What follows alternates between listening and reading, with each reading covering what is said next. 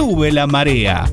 Una propuesta diferente, dinámica, el lado B de la información, humor, haciendo hincapié en el buen beber, gastronomía y música. Si tú eres mi carnal, déjame ser tu ranchito. Si tú eres mi nopal, déjame ser tu taquito. Pa' llenar la pancita, mamá, pancita de suadero. Con todo cebollita, mamá,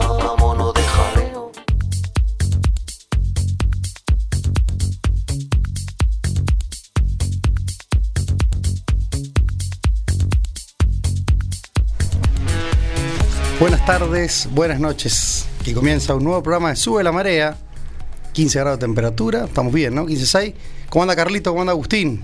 Hola, buenas tardes, ¿cómo andan? ¿Todo bien? ¿Todo en orden, Agustín? En este día escuchando los Rolling en, en honor a Charlie Watts. A Charlie Watts, qué pena. ¿no? 80 años. El viejo Charlie. El Pare- ba- baterista de los Rolling Stones. parecía el más tranca. Sí. Tomaba whisky seguro, ¿no? Carlito ahí on the rocks. El, el menos quemado parecía. Parecía el más serio, como, como el tío abuelo más, más piola, eh, no, no tan rufián, podríamos Sí, decir, no. como es eh, Miguel, Mike, eh, Claro. Mick Jagger. A comparación de, de Mike. Sí, o Hey Richard, que es- ese sí que es un quemado, O limado. Wood, Sí. también o- otro descerebrado. La, la cara lo- lo- los delata, como dicen. sí. Bueno, tenemos un, un invitado de lujo hoy, músico, sanjuanino, Agrónomo. agrónomo también, Sí. hace vino, Hace vino. Lo tenemos acá en la mesa, mirá. multifacético. Viene con su, su manager, ¿no? El VJ, Tony. de Antonio. Y está con el gurí, ¿o no? Con su hijo. Con Geo. Bien. Geo. Bueno, bienvenido, Fernando. Fred Chicos, García. Muchas gracias por la invitación. Y bueno, acá visitándolo, sí, a ustedes y un saludo para toda su audiencia. En este día, sí, ¿no? Que nos despidió ese. Serio parecía, ¿no? Se- muy cara. serio, ¿viste? Sí, sí, serio. Un profesor de, de facultad parecía. Yo re- recuerdo cuando fuimos a ver los Rolling en el 2006, en la cancha de River, que, que llovía. ¿Te acordás que era? Sí. Llovía desde el mediodía, a la tarde, noche, todo el día lloviendo. Y el, y el, y el viejo Charlie estaba siempre, de- el único que estaba debajo de una sombrilla De una sombrilla tapado, sí. o un paragüita y tranquilo, él. El, tiqui, el- el único protegido de, de la lluvia, lo demás, Mick No. Jagger saltaba. No, saltaba. le importaba nada el agua. Hac- Hacía como ese puente eh, sin remera y revoleaba. Bueno, Fernando, ¿todo bien? Sí, sí, muy bien. Muy contento este año con el vinito nuevo y el disco nuevo. Así que ahí hemos traído para tomar algo, chicos, si quieren. En, en ese orden, como decimos. Bueno, Sí. ¿qué- ¿querés que empecemos a hablar de- del vino o de la música? De la- mira, con, como, como se dé, porque en realidad para mí las dos cosas van como fluyendo Bien. iguales, ¿viste? Como son mis dos amores, el vino y la música, ¿viste? Como que encima están ahí, son una cosa con la otra pegan perfecto. Claro, hay pasión por las dos cosas. Sí, sí, sí, sí, es lo que amo realmente. ¿Y el, y el tema del vino cómo nace? Bueno, si bien soy ingeniero agrónomo, estás Mm. ligado al campo, pero Ahí- Empezó hace exactamente 10 años, tal vez 11. Y fue gracias a un gran amigo mío que es eh, eh, Francisco Tacheret Grafiña, el Tacha. Ajá, sí. que él es bueno, un enólogo y él cuando me invitó a su casa nos conocimos porque bueno, él estaba también con el tema de la finca, con el tema de la uva. Y cuando fui a su casa vi y lo mismo que hoy tengo en mi casa lo vi en su casa y dije no puede ser. Una, Claro. Como me quedé así muy impactado de- del nivel que, que él había logrado, viste, con pocos litros, pero Bien. y realmente fue como un antes después. De ese día, ese mismo año hice mi primera cantidad de vino, que fueron 50 litros de vino. que hice Bien. Y de ahí nunca más, nunca más pará. Nunca más paré porque, viste, como que el vino es una oportunidad al año para, para aprender. Claro, claro, sí. Para, Entonces siempre te- el aprendizaje del vino, si bien la teoría se puede aprender y hay muchas técnicas que no es tan difícil por ahí hacer vino, sí eh, la experiencia suma muchísimo. Entonces, cada, un año que no haga vino, viste, ya ni me veo. Es como un año que no toque la guitarra, me muero. Claro, pero lo que decís es muy cierto, porque imagínate el camino, el viaje, digamos, de, de- de que termina en la botella, es todo el proceso de la uva, Sí, sí, eh, todos los el seguimiento, eh, el- el- la poda, la tada, el riego, que hoy escasea el agua, digamos, vos decís, che, bueno, hoy tengo que regar Y este de año lo mejor un- posible, un porque... desafío. Claro, bueno, más este año. Entonces, sí, claro, factor clima, todo, todo, info- todo ayuda, o sea. todo ayuda. Sí, y bueno, y te va llevando, ¿viste? Es como, bueno, imagino como hacer cerveza, ¿viste? Por ahí es como que de repente encontrás algo que te gusta mucho y que tiene un desarrollo que es como un mundo de- de- en todo sentido, ¿no? Es un- Es un mundo nuevo para los sentidos de- del, del olfato, es un mundo nuevo para los sentidos del gusto. Y después, bueno, uno va como haciendo lo que le gusta, ¿viste? Como cuando agarrás la guitarra y empezás tocando las canciones que a vos te gustan. Claro. Entonces vas como desarrollando esto y así fui llegando a... Por ejemplo, hoy en día mi variedad preferida, selecta y con la que yo creo que voy a trabajar toda la vida y, y es el Bonarda, ¿no? Bonarda. Y empecé con el Sirac porque, bueno, siempre viste uno el Sirac que... Como que de tenemos Sanjua, ¿no? Claro, más- lo más autóctono. ¿no? Tenemos un gran vino. El Sirac sanjuanino realmente de, de- de entrada su uva está muy bien, viste, eh, climáticamente adaptada. Claro. Y, pero bueno, creo que el Bonarda le saca así como eh, en kilos, siempre está más, me- mejor la uva, viste, vas a las fincas y, y la uva siempre la ves más linda, siempre como que se aguanta un poco más los calores. Claro, es como más rústica, Fin- podríamos finca, decir. finca propia tuya. No, no, no. ¿No? Yo básicamente hasta el día de hoy, no. mm, Digamos, siempre la uva que, que te tengo es la misma, porque son Claro. de amigos, clientes Ajá. con la que. Ah, bien. Y ya si veo que va funcionando algo, trato como de no de cambiar. Claro. Pero siempre voy como probando un poquito otras variedades. ¿viste? Este año hice un poco de Pinot Gris con Moscatel, Alejandría. Ajá. Ajá, mira. Y fue como mi primera experiencia, estuvo muy buena, pero son ¿viste? 90 botellas nada más. Claro. O sea, que va incursionando muchas, muchas variedades de vino. En realidad, sí, para la cantidad de variedades Claro. que hay, es poco. Y yo como que ya estoy así muy metido con el Bonarda, ¿viste? Es como que Bien. de repente siento que ahí hay un montón para desarrollar y sobre todo con una variedad de uva que es la segunda uva que más hay en, en- en, digamos, en, en- en viñedos, creo que en Argentina. Ah, Ah, bien. Después del Malbec, hablando de tintas, ¿no? Sí. Y es de la que menos variedad de vino hay. O sea, hay muy poco vino Bonarda, Sí. de 100% Bonarda, ¿no? Justo, verá, te, te interrumpo un segundo. Me- me- lo, lo vi en Amigos del Vino hace una semana, sí, hace dos semanas. Que hay una gran, bueno, fue justo la semana del Bonarda y vi una gran orientación a, a consumir Bonarda. digamos. Sí, sí, sí, es que se va a regar. Ya, el- de hecho, lo que pasa es que el yo creo que el poder, digamos, lo tiene el consumidor, ¿viste? Claro. Pero bueno, hay muchas veces que el consumidor está como bastante alejado de lo que está pasando a lo mejor a nivel industrial, ¿no? En el caso del vino, por ejemplo. Entonces se hace mucho bonarda en las bodegas, pero por lo general mucho de ese bonarda es para hacer cortes, ¿no? Claro. Claro. De hecho, mucho Malbec del que tomamos en el día a día tiene bonarda, Tiene bonarda, sin mirá. duda. ¿Y qué se usa para el, para el color o para Es que se usa para todo. Se puede usar para el color. Ajá. Es un vino a veces que, es, eh, que puede ser bastante neutro, entonces a lo mejor no te afecta tanto un, un aroma de un Malbec, por Claro. decirlo de alguna manera. Es un vino que por ahí se cosecha mejor en marzo, por lo general. Depende de la zona, pero su, época de cosecha es 15, 20 de marzo, ¿viste? Y, y tiene característica de que no, no le cuesta como agarrar grado a la uva, ¿no? Que eso Ah. por ahí, bajo cierto punto de vista técnico, enológico, puede ser una desventaja, pero para mí es una gran ventaja.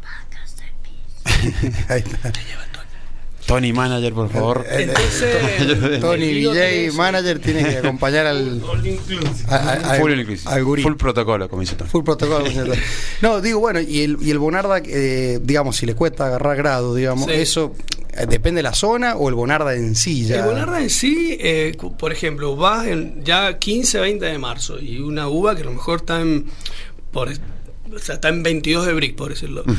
Que de repente es un vino que te va, te va a dar 12 grados de alcohol o 12 y medio. Bien. ¿viste? Es difícil llegar con un Bonarda que tenga 14 grados de alcohol y que la uva todavía esté, viste, bien astringente, que, no, que no se haya pasado, por decirlo de alguna manera. Pero en el caso mío, que, que me gustan los vinos, digamos, fáciles de tomar, bien frutados, que tenga poco alcohol, está bueno porque de repente como podés tomar más. Claro. Claro, Sí, sí, sí. Tomar invi- más, invita a seguir es más tomando. difícil de cuidarlo, ¿viste? Un, un- un- o sea, el, el vino que tiene un porcentaje de alcohol de 14, 14 y medio, que es por lo general lo que tiene un vino de guarda, y una acidez un poco alta, te ayuda a que el vino no se pique y que pueda durar en el tiempo. Pues esos son los vinos que se utilizan para guardar, ¿no? Claro. Lo que no quiere decir que este Bonarda no se pueda guardar. Pero bueno, el Bonarda tiene eso. Entonces por ahí cuando lo mezclas o haces algún blend con otro vino, siempre no, no lo afecta tanto. Bien. Ajá. ¿viste? Entonces juega mucho. Juega mucho a nivel industrial, digamos. Claro. Y bueno, y lo que termina pasando es que mucho de ese vino va a corte y prácticamente nadie lo embotella. Lo- Entonces lo dejás- es claro. como una sorpresa cuando empezás a tomar Bonarda. Claro, un nuevo sabor. Y es como, un mu- está el vino ahí, ¿viste? Es la, la uva que creo que más tenemos en San Juan y la que menos conocemos. ¿Se decir que sí. un- como un nuevo Malbec o no? Muy difícil No, de pensar así. en- eh, son parecidos en cuanto a estructura y, y facilidad de tomar y si bien tienen aromas distintos, eh, si son los dos muy frutados, sí tienen mucho que ver, sí, por eso se utilizan mucho para hacer corte, ¿no? Claro. Te hago una consulta. ¿Participás de todo lo que es el proceso del vino, ya sea del corte de uva, de. Todo. En, estás en todas. Sí, en sí, todos los todo, detalles. todo, todo, todo desde que, Hasta desde, que hoy- desde ya, por ejemplo, que todavía hoy en día en las fincas por ahí los que no están más eh, hoy se está terminando de podar, se está Claro. atando y ya en cualquier ya, ya ya hay un turno de agua que para este año viste hay que cuidarla mucho. Claro. Y ya está, estamos en agosto, septiembre, ya 15 de septiembre, las uvas ya están brotando tranquilamente, claro. depende de la variedad. Y de ahí ya arrancás, viste, hasta marzo tenés que, eh, no rogar, porque bueno, pero sí, viste, estar atento de que esa uva llegue a marzo en las mejores, mejores condiciones, claro, sí. posible. Y eso ya te afecta mucho el clima, Seguro. el año, este, todo va... Entonces todos los años que haces un vino realmente son todos distintos. Claro, yo me, me acuerdo haber visto un par de fotos tuyas que estás cosechando, digamos. Sí, sí, sí. Sí. Vas y cortás, elegís el racimo, lo Sí, pones en la sí, caja. por ejemplo, el, caja. Pinot, sí, el Pinot fui y lo busqué todo yo. Pero bueno, eran 15 cajones, ¿no? Son, tal vez fueron 300 kilos de uva. Yo y un amigo lo hacemos. Claro. Pero bueno, ese laburo es poco, para después cortar, ahí nomás llegar a la casa, en mi caso en mi casa, porque tengo la bodeguita en mi casa, en el garage, y, y ponerse a, a, A moler. a despalillar, ¿no? Claro, claro. Y ahí empezás. Desde ahí en Arranca más el tenés proceso. 15 días de fermentación, 12, 16, depende, que tenés que estar al servicio del vino. Claro. Claro, todo- no, no tenés tecnología, digamos, de despalillar, para despalillar, digamos, automático, sino todo lo haces manual. Es- Sí, no, no. Es bien en craft. realidad, en realidad es que como sanjuanino eh, pertenezco a una sociedad eh, que se llama EVA, que es la Asociación de Vino Artesanal, Ajá. que le mando un saludo ahí a todos sus miembros y a, a Miguel Spin, que es su presidente hoy. Ajá.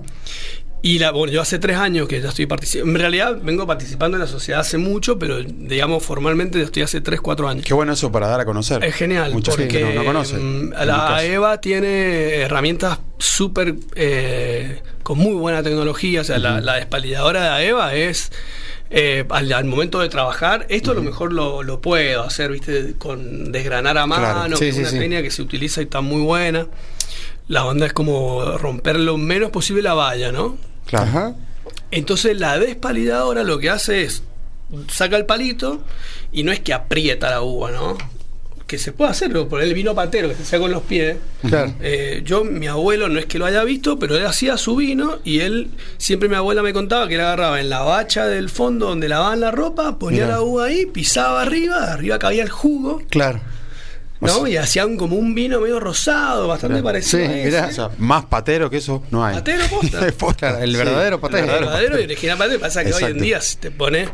Pero yo sí he llegado a despalillar, por ejemplo, 400 kilos de uva con la mano y. Qué laburo. Sí, Sí. pero bueno, está bueno. Está bueno. Eh, entonces, bueno, con el tema de Eva, eso, hay, una, hay varias máquinas que entre todos nos las vamos.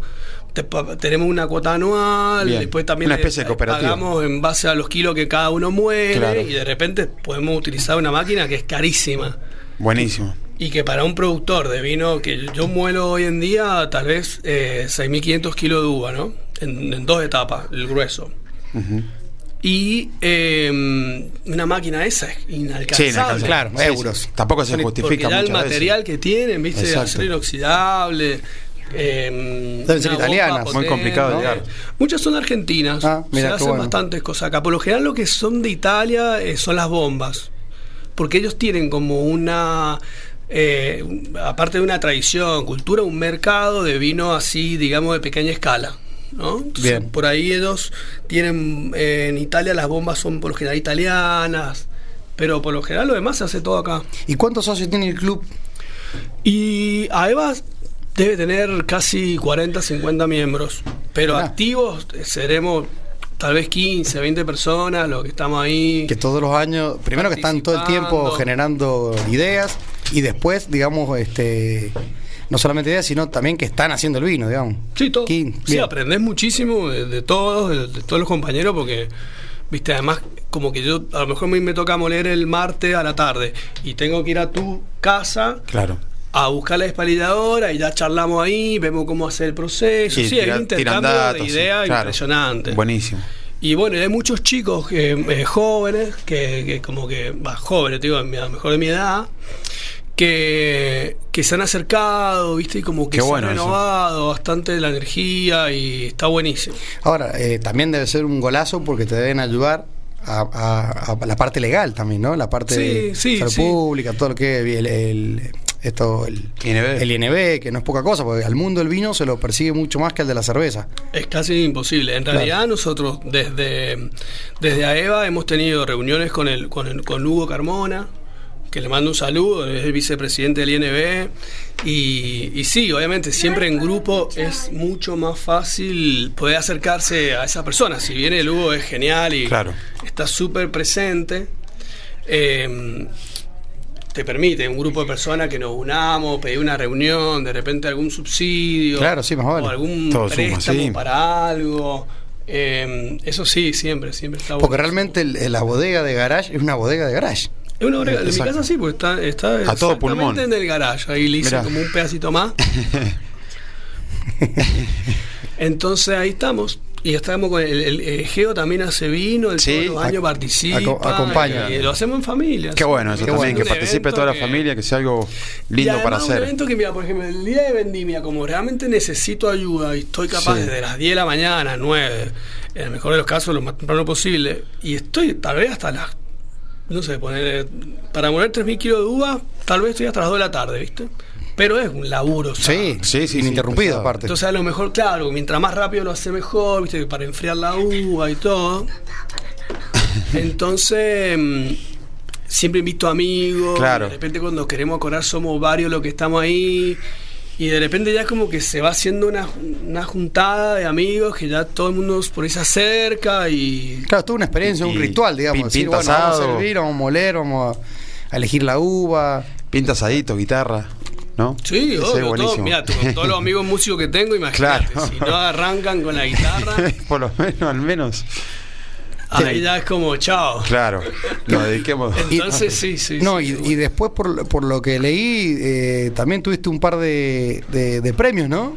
Con, con el Bonarda. El año pasado, el, el Bonarda que hacemos nosotros eh, el- tuvo una medalla de oro, sí, 91 puntos. eh, en la, en la trigésima segunda cata que organiza el Consejo de Enólogos de San Bien. Juan. Genial, porque yo realmente no estaba como muy lejos de eso, de, de- de- de cómo funcionaba, Claro, cómo sí. participan. Y, y participé por una prima que, que trabaja ahí y me insistió, me insistió. El último día llevé las muestras como para decir cómo no la llevaba. Claro, voy a participar. Hay que participar. Menos, sí. Por intentarlo. Fue eso, fue como una sorpresa porque la cata se hace a ciegas. Claro, sí, sí, sí. Claro. Entonces, y dura, viste, como dos meses. O sea, son Sí, sí, sí, sí. dos meses probando vino, participan vino de todos lados. Yo cuando, cuando ya más o menos sabíamos que, que, que nos había ido bien y vimos el concurso, dije, men, ¿de dónde salieron tantos vinos? ¿Viste? Porque Claro. participa gente ¿A del dónde había sur, tanto? Claro. De Neuquén, de Río Negro, de, de San Juan, eh, participan todas las bodegas. Claro, Claro. sí, todas. Todas, todas, hasta las que hacen vino a granel, que son la mayoría, y todos los que embotellan. Entonces de repente empezás a ver vino, vino, vino, y decís, ¿dónde salió? Y, ¿De dónde claro, salió tanta gente que hacía vino? Sí. Es Qué bueno. una actividad histórica. Eso te, Sí. te- te genera un mejor con- contagio para decir, che, Estoy Fue haciendo bien las cosas. Después fue una re buena motivación. Como que, mm, así como con la música, ¿viste? Cuando haces una canción, a mí me, me cuesta, no me cuesta, cuesta nada. Pero al momento de que va a probar uno tu vino, ¿viste? Es como. y sí, es que "Che, Sí. ¿Te gustó el vino? ¿Te gustó la canción? Pero es- es y, como- y es como que das como algo tuyo así que va para allá y, y siempre hay una evolución. Sí. Buena, mala, positiva, que por ahí te, te, te- te tira para adelante o por ahí, bueno. Te bajan un poco, pero, pero ayuda siempre. Pero es lo mismo, ¿no? Vos Sí. convidás un vino y siempre te queda, ¿viste? Como que lo diste todo y, y bueno. Y está tu producto final que vaya sí. así, fue como buena. Ahora, considero que en el mundo del vino, quizás en la cerveza también, o en un destilado, el tema de la devolución, no hay nada más subjetivo que eso, digamos. Claro, sí, O sí. sea, porque sí, por ahí te dice, sí, che, no me agradó o no me agrada, y después metes una medalla de oro y como que no, no- no entendés, digamos, pero es como que también me gusta o no me gusta, ¿viste? Es decir, Sí, eh, sí, puede ser es el que mejor de todos, no me gusta, me gusta. Parte de ahí, yo eh, tengo una forma de medir si el vino gusta o no, y es si en una mesa hay 3, 4 vinos y somos, no sé, 5 o 6 personas, Bien.